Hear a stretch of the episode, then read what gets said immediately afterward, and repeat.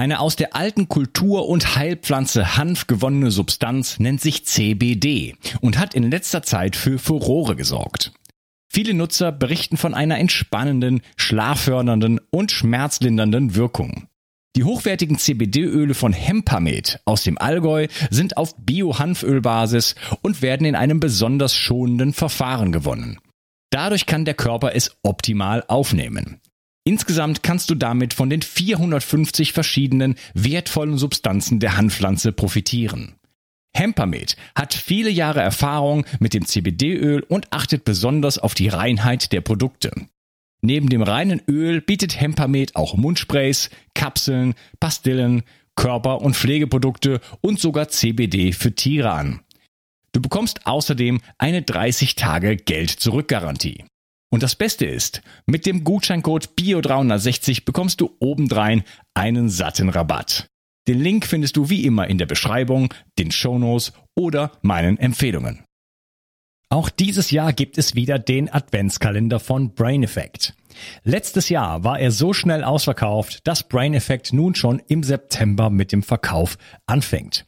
In dem Kalender findest du jeden Tag eine neue Überraschung. Es gibt nicht nur vorhandene Produkte aus dem Shop, sondern auch einige exklusive neue Produkte, die es nur im Adventskalender gibt. Im Adventskalender findest du 25 verschiedene Produkte, davon sieben neue zwei biozertifizierte Snacks, ein Gewinnspiel und mehrere Gutscheine. Der Adventskalender von Brain Effect wird dich mit einem guten Gefühl durch den Winter bringen und dir einen bestmöglichen Start ins Jahr 2022 bescheren. Mit dem Aktionsgutschein BIO15 bekommst du satte 15% Rabatt. Den Link findest du wie immer in der Beschreibung und in den Show Notes. 360. Zurück ins Leben. Komm mit mir auf eine Reise. Eine Reise zu mehr Energie und fantastischer Gesundheit. Ich möchte dir das Wissen und den Mut vermitteln, den ich gebraucht hätte, als ich ganz unten war. Dabei will ich dir helfen, wieder richtig in deine Energie zu kommen. Zurück ins Leben. Hallo ihr Lieben und herzlich willkommen zu Bio 360. Das ist der zweite Teil von meinem Interview mit Dr. Johannes Koy. Hallo Johannes. Hallo, freut mich sehr.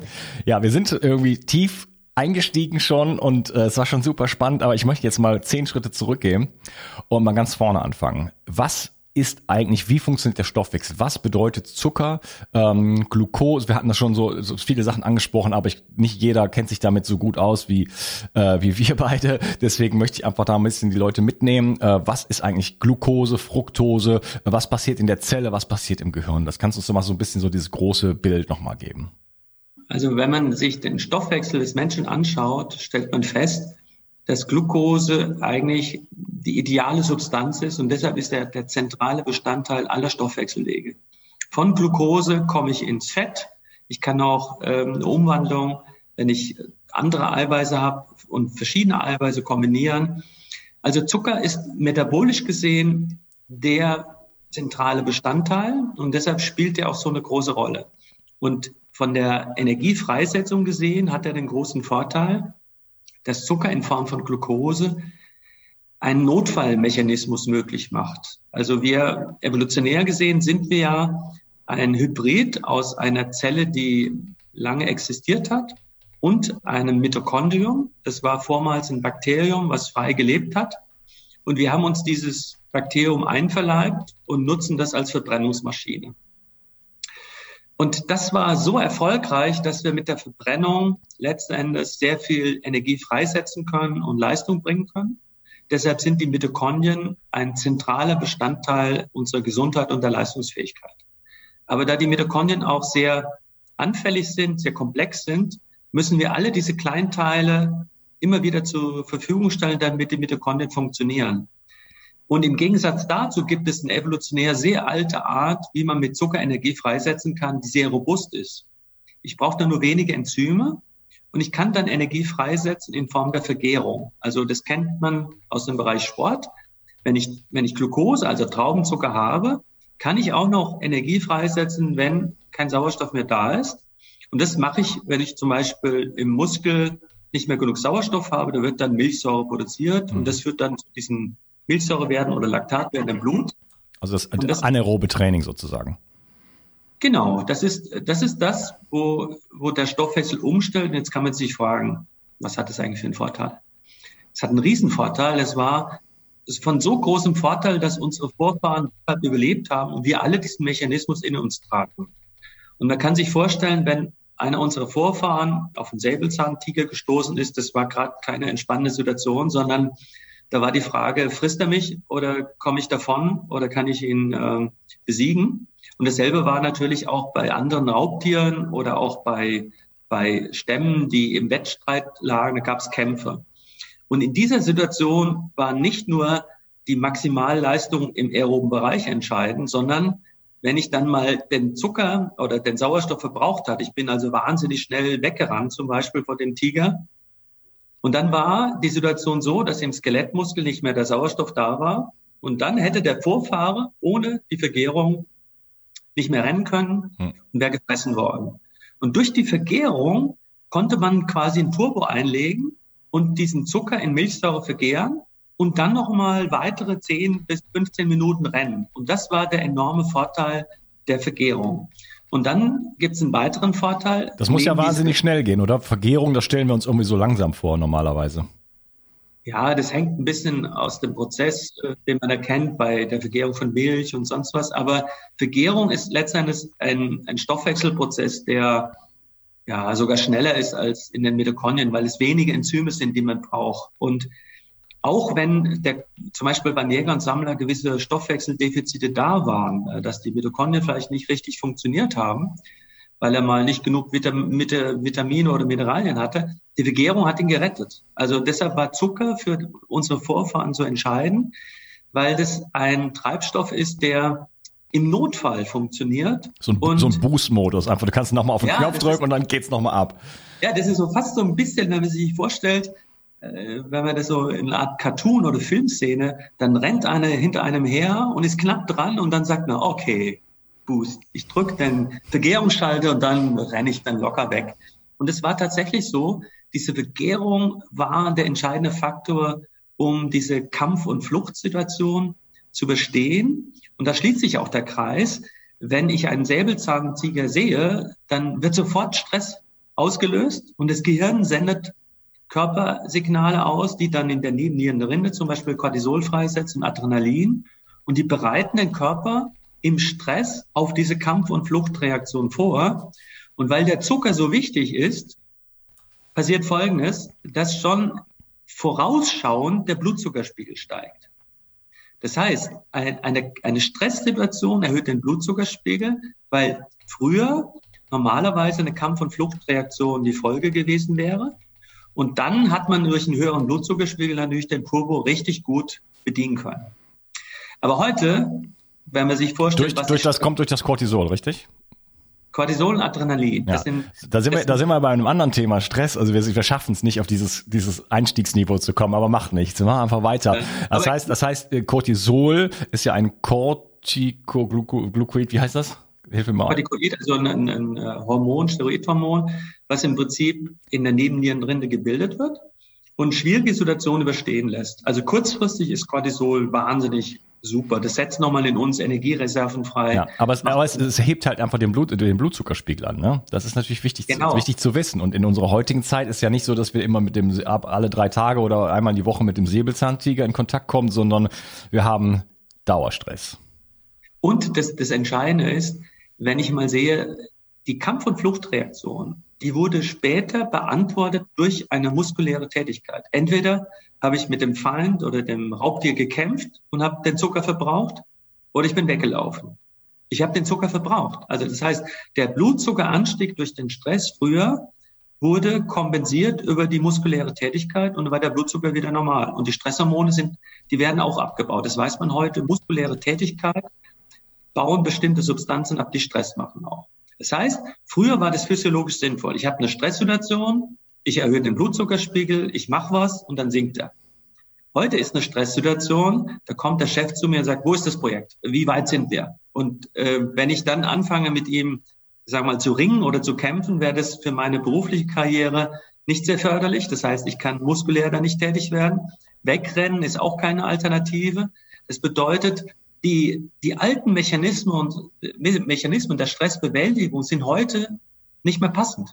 Ich habe quasi eine Stresssituation, ob das im Verkehr ist, in der Familie, im Beruf. Mein Blutzucker geht hoch, ich bereite mich auf diesen Kampf vor oder die Flucht und es passiert nichts. Ich muss Kontenance bewahren, ich muss ruhig bleiben und sagen, ja, ich habe Verständnis, ich werde es tun oder geduldig bleiben. Das heißt, es ist eigentlich nicht mehr physiologisch und das muss man wissen.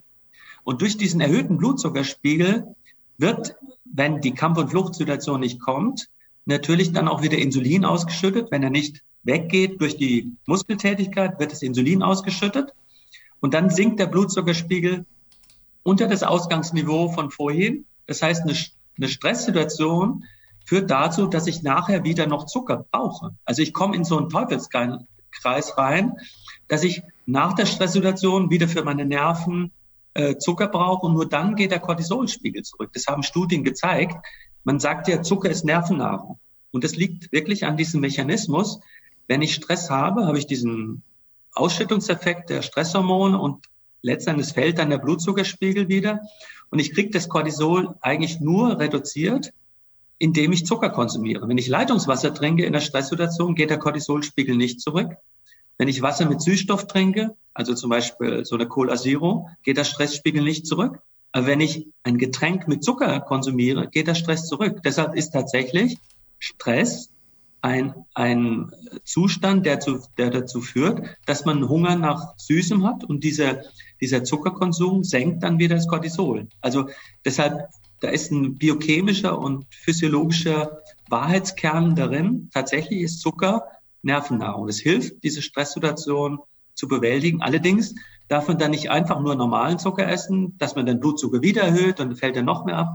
Dann kommt man aus, der, aus dem Teufelskreis nicht mehr raus. Aber prinzipiell muss man verstehen, früher war Stress eine Situation, die tatsächlich mit Muskeltätigkeit beantwortet wurde und heute fehlt es. Deshalb muss man ganz stark darauf hinweisen, dass man halt ja auch sportlich aktiv ist. Es ist nicht nur das Essen, sondern man muss tatsächlich auch die muskuläre Tätigkeit aktivieren. Man muss die Glykogenspeicher immer wieder leeren, dass dieser überschüssige Zucker auch wieder gespeichert werden kann. Also wenn man quasi nur mit dem Auto zur Arbeit fährt, Stress hat, dann hat man nicht die Möglichkeit, die Situation so zu bewältigen, wie es eigentlich physiologisch sinnvoll wäre. Ja, okay, genau. Also wir haben natürlich als Vorfahren immer diese Situation gehabt, wir haben gegessen, wir haben nicht gegessen, wir haben äh, uns entspannt. Wir haben aber auch äh, mal wirklich reinhauen müssen, ob, ob man den, den Baumstamm aus dem Wald zieht, mit dem Tiger ringt oder was auch immer oder 15 Kinder trägt. Also es gibt immer diese, diese Spitzenbelastung und die sorgen dann zum Beispiel einfach für das Leeren der Glykogenspeicher. Also wir haben immer so einen, so einen dynamischen Wechsel ja, und die, ja, den, genau. den haben wir ja heute nicht mehr. Und das ist ja unser großes Problem. Wir sind wie so ein stagnierter... Ja, dieser, dieser sitzende Lebensstil, der keine Leerung der Glykogenspeicher mehr erzeugt. Das ist halt, wie du auch genau das gesagt hast wir haben unser, unser Ernährungsprofil, aber vor allen Dingen auch unser Lebensprofil so verändert. Klar hatte keiner Lust, äh, im Bergbau zu arbeiten oder im Wald oder diese harten Tätigkeiten. Aber in der Landwirtschaft wird kaum noch Muskeltätigkeit gebraucht. In der Forstwirtschaft gibt es die Maschinen. Ich habe selber noch als Kind und Jugendliche Baum, Baumstämme, die die Rinde per Hand äh, quasi entfernt. Da gibt es jetzt Maschinen dafür. Überall gibt es Maschinen. Das heißt, die muskuläre Tätigkeit in allen Berufen hat massiv abgenommen. Und dafür hat der Stress zugenommen. Und das führt zu einer Verschiebung einfach. Das, was früher gepasst hat, passt heute nicht mehr. Ja, also wir haben da so, ein, so, ein, so eine Triade sozusagen von, ähm, übrigens das Wort, was ich eben gesucht habe, war Glukokortikoide, ein bisschen schwierig auszusprechen. Genau. Da ist das Gluko ja schon da drin beim Cortisol sozusagen. Ähm, wir haben also auf der einen Seite durch den Stress äh, einen Effekt auf den Blutzuckerspiegel, der sorgt dafür, dass wir schon so, äh, irgendwie Zucker sozusagen äh, angefordert wird. Wir haben eine Ernährung, die deutlich zu viel Zucker enthält. Und wir haben einen totalen Bewegungsmangel und ein ständiges immer weiter befeuern, immer den ganzen Tag äh, fünfmal am Essen, siebenmal essen, ja. snacken und so weiter, immer bum, bum, bum. Dann kommt das Ganze, jetzt sprechen wir mal über Insulin, du hast ja immer schon mal angesprochen. Vielleicht das nochmal so ein bisschen auch erklären, dieses ganze Bild, wie das funktioniert, auch was das Insulin, also wo kommt es her, was, wie kommt es ins, in, in, ins Blut, was macht es da? Und was ist überhaupt die Aufgabe und was hat das mit dann Blutzucker und äh, Zelle, Mitochondrien und Fettspeicher zu tun? Ja, man muss, man muss halt bei der, bei der Thematik Blutzucker drauf natürlich auch achten, was Zucker eigentlich biochemisch ist. Und Zucker ist ein geschlossenes Molekül, wo diese entweder Aldehydgruppe oder Ketogruppe quasi neutralisiert wird. Ich will das jetzt mal versuchen zu erklären in einem einfachen Beispiel. Vielleicht können die Zuhörer oder Zuschauer sich erinnern an die Diskussion mit Formaldehyd in, in Möbelstücken. Formaldehyd ist ein einfaches Molekül mit einer Aldehydgruppe und diese Aldehydgruppe ist aber biochemisch äußerst reaktiv. Das heißt, es bildet Reaktionen mit Eiweißen. Und wenn Sie jetzt mal ein Lebensmittel haben, was Zucker enthält, das können Sie in der Regel nicht lange lagern. Äh, es wird dann schnell braun. Und diese Browning, also dieses Braunwerden, das nennen wir Browning Reaction, das wird durch Zucker. Zucker ist ein Molekül, was du unter einer Prozent, also das ist, das reicht schon, in wässriger Lösung offen ist. Und dann wird die alte Hydgruppe oder Ketogruppe frei. Und daher ist Zucker eigentlich chemisch gesehen sehr reaktiv und prinzipiell zellschädigend. Aber Zucker hat auch, wie vorhin beschrieben, diesen riesen Vorteil, dass ich daraus Energie gewinnen kann, wenn ich keinen Sauerstoff habe. Das heißt, irgendeinen Preis muss man zahlen. Und deshalb hat der Körper Mechanismen entwickelt. Man könnte ja sagen, wieso muss ich den Blutzucker eigentlich kontrollieren? Ich kann ja viel Zucker drin lassen, ist doch gut, da habe ich mehr Energie. Ja. Aber Zucker ist, Zucker ist reaktiv und reagiert mit dem Blutfarbstoff, dem Hämoglobin.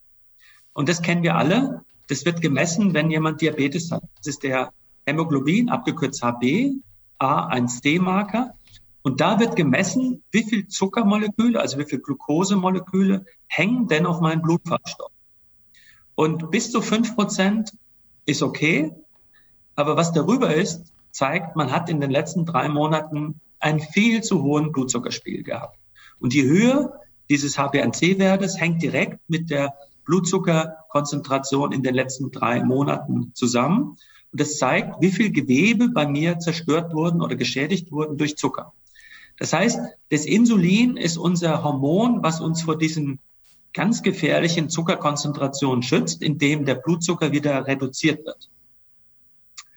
Das ist ein wichtiges äh, Hormon, was auch für die Neubildung von Gewebe verantwortlich ist. Das ist wichtig bei der Fixierung von kurzfristigen Lerninhalten im Gehirn. Ohne Insulin kann ich keine Informationen mir auf Dauer merken. Also Insulin ist ein wichtiges Hormon, was dazu führt, dass Zucker in die Zelle aufgenommen wird und daraus was gebildet wird. Zucker wird damit zum Beispiel auch in, in Fett überführt. Deshalb hat man Insulin auch als Masthormon bezeichnet. Sie kennen vielleicht dieses Beispiel, wenn man Gänse und will eine Fettleber haben, dann stopft man die.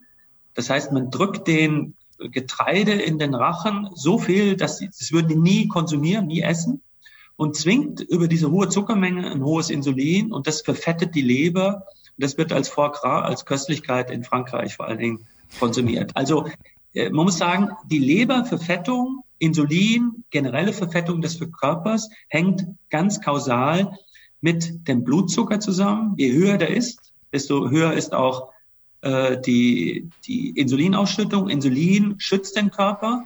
Und was kann ich aus Zucker machen, damit keine gefährlichen Reaktionen mehr entstehen? Und das ist die Bildung von Fett. Fett hat im Gegensatz zu Glucose oder anderen Zucker nicht diese Aldehydgruppe oder Ketogruppe und ist damit stabil. Sie können in Fett, also Fett kann man, gesättigtes Fett kann man lagern sehr lange, ohne dass es schlecht wird. Bei den ungesättigten Fettsäuren ist es was anderes, aber Fett an sich ist nicht zellschädigend. Und daher kann ich den Körper quasi vor diesen schädlichen Wirkungen, die durch die Glucose kommen, schützen, indem ich Insulin ausschütte. Aber wenn ich jetzt zu oft einen hohen Blutzucker habe, zahle ich natürlich einen hohen Preis. Ich muss ständig das Insulin ausschütten. Und wenn ich jetzt fünfmal kleine Mahlzeiten konsumiere, wo der Blutzucker steigt, muss jedes Mal die Bauchspeicheldrüse wieder das Insulin ausschütten und ich habe permanent einen hohen Insulinspiegel im Blut. Und das führt dazu, dass die Zellen in, in so eine Art Notlagesituation kommen. Wir müssen dann ständig Insulin produzieren. Daraus wird dann Fett gebildet. Und ich kann das Problem auf Dauer nicht lösen, weil ich ja immer wieder dasselbe Problem habe und immer höhere Insulinmengen benötige. Und dann entsteht die Hyperinsulinämie, wo dann also zu viel Insulin da ist und das dann auch nicht mehr wirkt. Das heißt, ich habe dann das Problem, das Hormon, was eigentlich mein Problem lösen soll, wird auf Dauer nicht mehr wirksam und es entsteht die Insulinresistenz. Und das führt auch dazu, dass zum Beispiel Menschen, die immer wieder einen hohen Blutzucker haben, die Insulinresistenz entwickeln. Und dann habe ich zwar einen hohen Blutzuckerspiegel, aber der Zucker kommt nicht mehr dort an, wo ich ihn brauche, zum Beispiel im Gehirn. Und das ist ein Riesenthema, dass zum Beispiel eine Demenz direkt korreliert mit der Höhe des Blutzuckers. Also man könnte ja denken, hoher Blutzucker, super, dann hat mein Gehirn immer viel Zucker. Genau das Gegenteil ist der Fall. Durch die Insulinresistenz entsteht eine Situation, dass das Gehirn diesen Zucker nicht mehr gut aufnehmen kann. Also ich habe den Zucker im Blut, aber dort, wo er hin muss, habe ich ihn nicht. Und bei Menschen, die äh, dieses Problem haben, tritt das Phänomen auf, dass der Zucker nicht mehr ins Gehirn kommt. Die haben hohen Blutzucker, aber im Gehirn kommt davon kaum noch was an. Und die Studien sprechen eine eindeutige Sprache. Also die Konzentration äh, des Zuckers im Blut korrelieren mit der Wahrscheinlichkeit eines Gedächtnisverlustes oder einer Gedächtnisstörung. Das ist die Vorform von Demenz. Ich kann mir Sachen schlechter merken, weil das Insulin gebraucht wird, um diese kurzfristigen Informationen, die erstmal elektrisch gespeichert werden im Hippocampus, die muss man dann langfristig fixieren. Da braucht man Zellstrukturen, äh, Nerven, Nervenverbindungen, die auf Dauer gebildet werden. Und da braucht man das Insulin. Und wenn die Insulinresistenz ähm, da ist, werden diese Strukturen nicht mehr geschaffen und der Baustein dafür wird auch nicht mehr in die Zelle aufgenommen. Das heißt, das Gehirn verarmt an Zucker und das sieht man. Also die Korrelation des, der Höhe des Blutzuckers ist eindeutig mit Gedächtnisverlust und mit Demenz. Und deshalb sagen führende Forscher, Alzheimer muss man eigentlich als Diabetes Typ 3 bezeichnen, weil die Menschen zu lange einen zu hohen Blutzuckerspiegel hatten. Und dann sieht man auch, wenn man den Zuckerstoffwechsel im Gehirn über Bildgebung sichtbar macht, da ist ein ganz geringer Zuckerstoffwechsel nur noch da. Ganz wenig Zuckeraufnahme und wenig Zucker. Und das ist ja das das Verrückte, dass wir durch zu viel Zucker eine Zuckerarmut im Gehirn erzeugen. Ja. Sorry, ich habe gerade getrunken. Ähm, kannst du noch mal ganz kurz das noch mal wiederholen, ähm, was dieser HbA1c genau ist, was das, was der Zucker mit den äh, Proteinen im Blut macht? Ja, Zucker ist ein reaktiv, reaktives Molekül und das reagiert immer wieder mit Eiweißen. Also die Aminogruppe die NH2-Gruppe reagiert mit der Aldehyd-Gruppe und die wird erstmal verknüpft. Dann entsteht eine erstmal lose Verbindung und die wird dann auf Dauer zur festen Verbindung. Und dann kann man sich sehr gut vorstellen, das Hämoglobin ist ja ein ganz entscheidender Faktor für Leistungsfähigkeit, weil das Hämoglobin den Sauerstoff transportiert. Aber wenn man sich dann vorstellt, dass durch hohe Blutzuckerkonzentration viel Zucker auf dem Hämoglobin draufhängt, dann verliert es die Fähigkeit, den Sauerstoff gut zu transportieren. Also die Aufnahme von Sauerstoff in der Lunge wird reduziert. Es kann weniger Sauerstoff transportiert werden und auch weniger Sauerstoff ins Gehirn oder in die Muskel abgegeben werden. Das heißt, Zucker hat einen ganz fatalen Nebeneffekt. Es verklebt die Eiweiße. Und beim Hämoglobin merkt man das, weil man Luftnot bekommt. Also wenn man dann zum Beispiel ähm, viele, viele Treppen am Stück hochgehen will, entsteht eine Sauerstoffarmut, die direkt abhängig ist von dem Blutzuckerwert weil dieses Hämoglobin nicht mehr gut funktioniert. Ja, also das ist nicht, ich nehme viel Glucose und dann habe ich viel Power in den Zellen, dann kann ich super die Treppe hochsteigen, sondern ich wollte das von nochmal so ganz klar äh, nochmal von dir haben.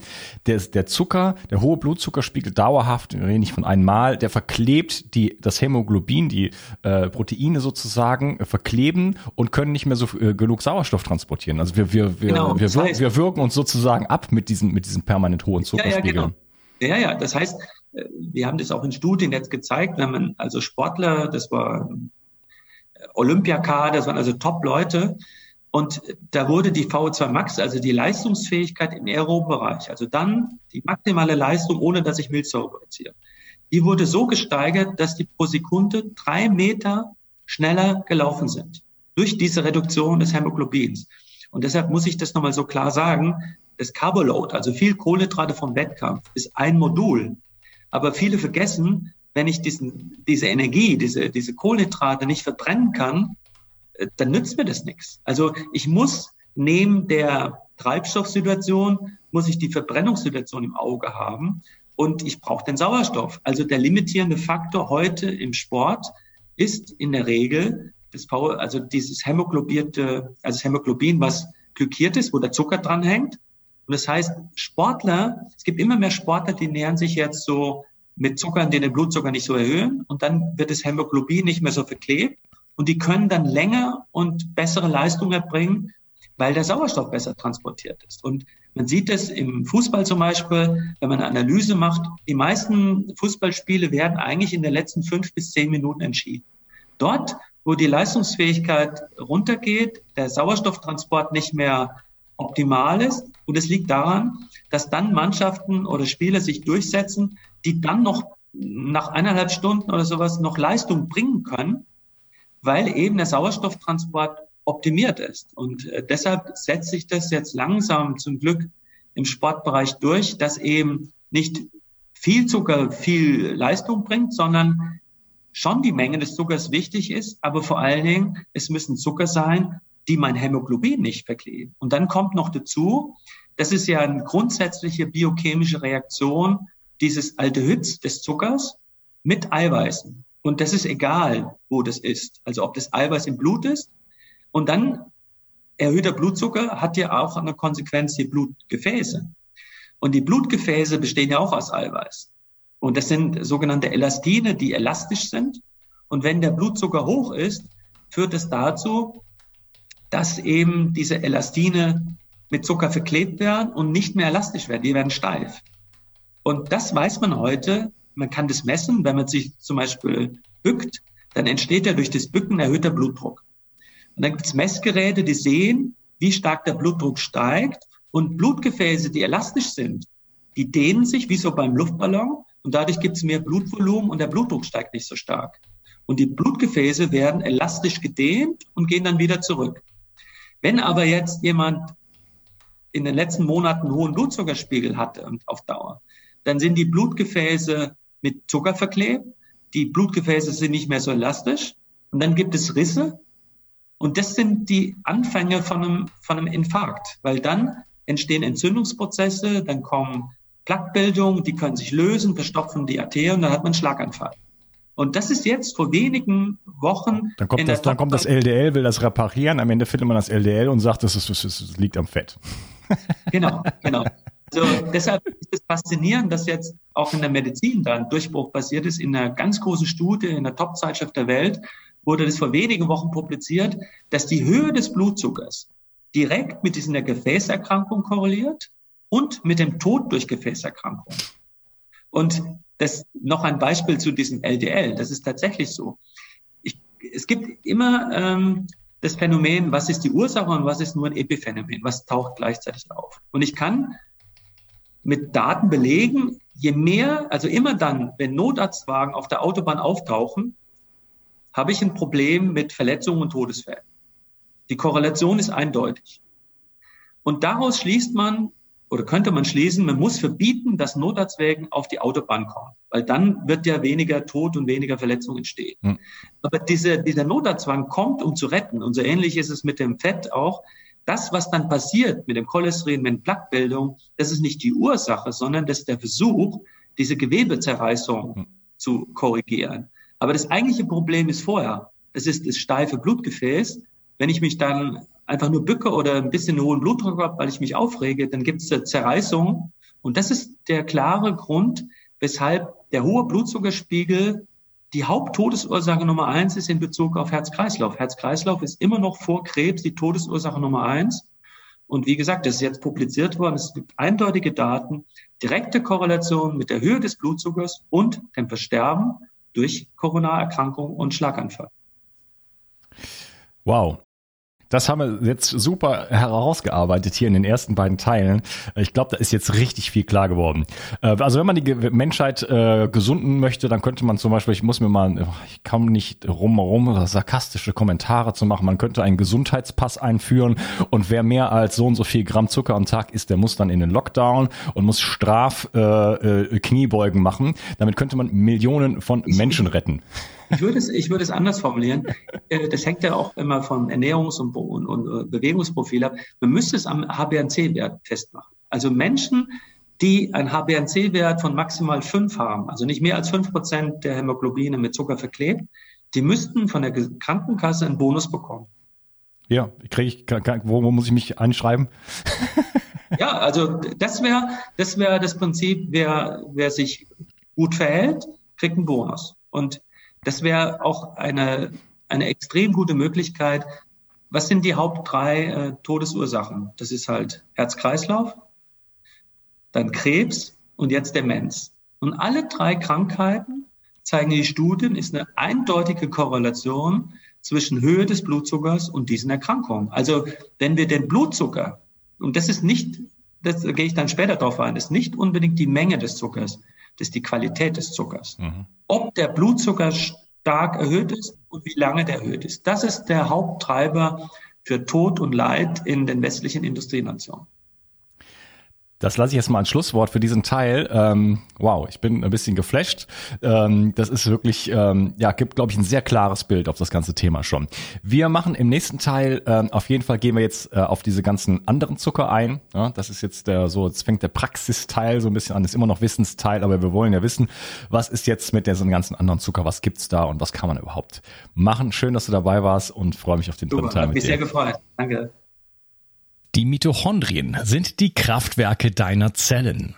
An ihnen hängt nicht nur dein Energieniveau, sondern auch deine gesamte Gesundheit. Nur gesunde und energiegeladene Zellen sorgen für einen gesunden Stoffwechsel, Hormonhaushalt und eine Regeneration auf tiefster Ebene. Damit all das richtig funktioniert, wollen die Mitochondrien auch richtig versorgt sein. Das von mir inspirierte Produkt 360 Energy ist die vermutlich innovativste Mitochondrienformel, die es bisher weltweit gibt. Es beinhaltet wirklich alles, was deine Zellen brauchen, um optimal zu funktionieren. 360 Energy ist sogar mitotrop. Das heißt, es kann die Produktion neuer Mitochondrien anregen, deren Funktion verbessern und ebenso bei der Regeneration der Mitochondrien helfen. Du bekommst also mehr Energie, eine verbesserte Konzentration und unterstützt dein Gedächtnis. Denn deine Gehirnzellen brauchen besonders viel Energie. Mit 360 Energy bekommst du garantiert die höchste Wirksamkeit und Qualität ohne schädliche Zusatzstoffe. Hol dir jetzt die innovativste Energieformel ever. Den Link findest du in der Beschreibung oder in den Empfehlungen auf meiner Seite. Bio 360. Zurück ins Leben. Komm mit mir auf eine Reise. Eine Reise zu mehr Energie und fantastischer Gesundheit. Ich möchte dir das Wissen und den Mut vermitteln, den ich gebraucht hätte, als ich ganz unten war. Dabei will ich dir helfen, wieder richtig in deine Energie zu kommen. Zurück ins Leben.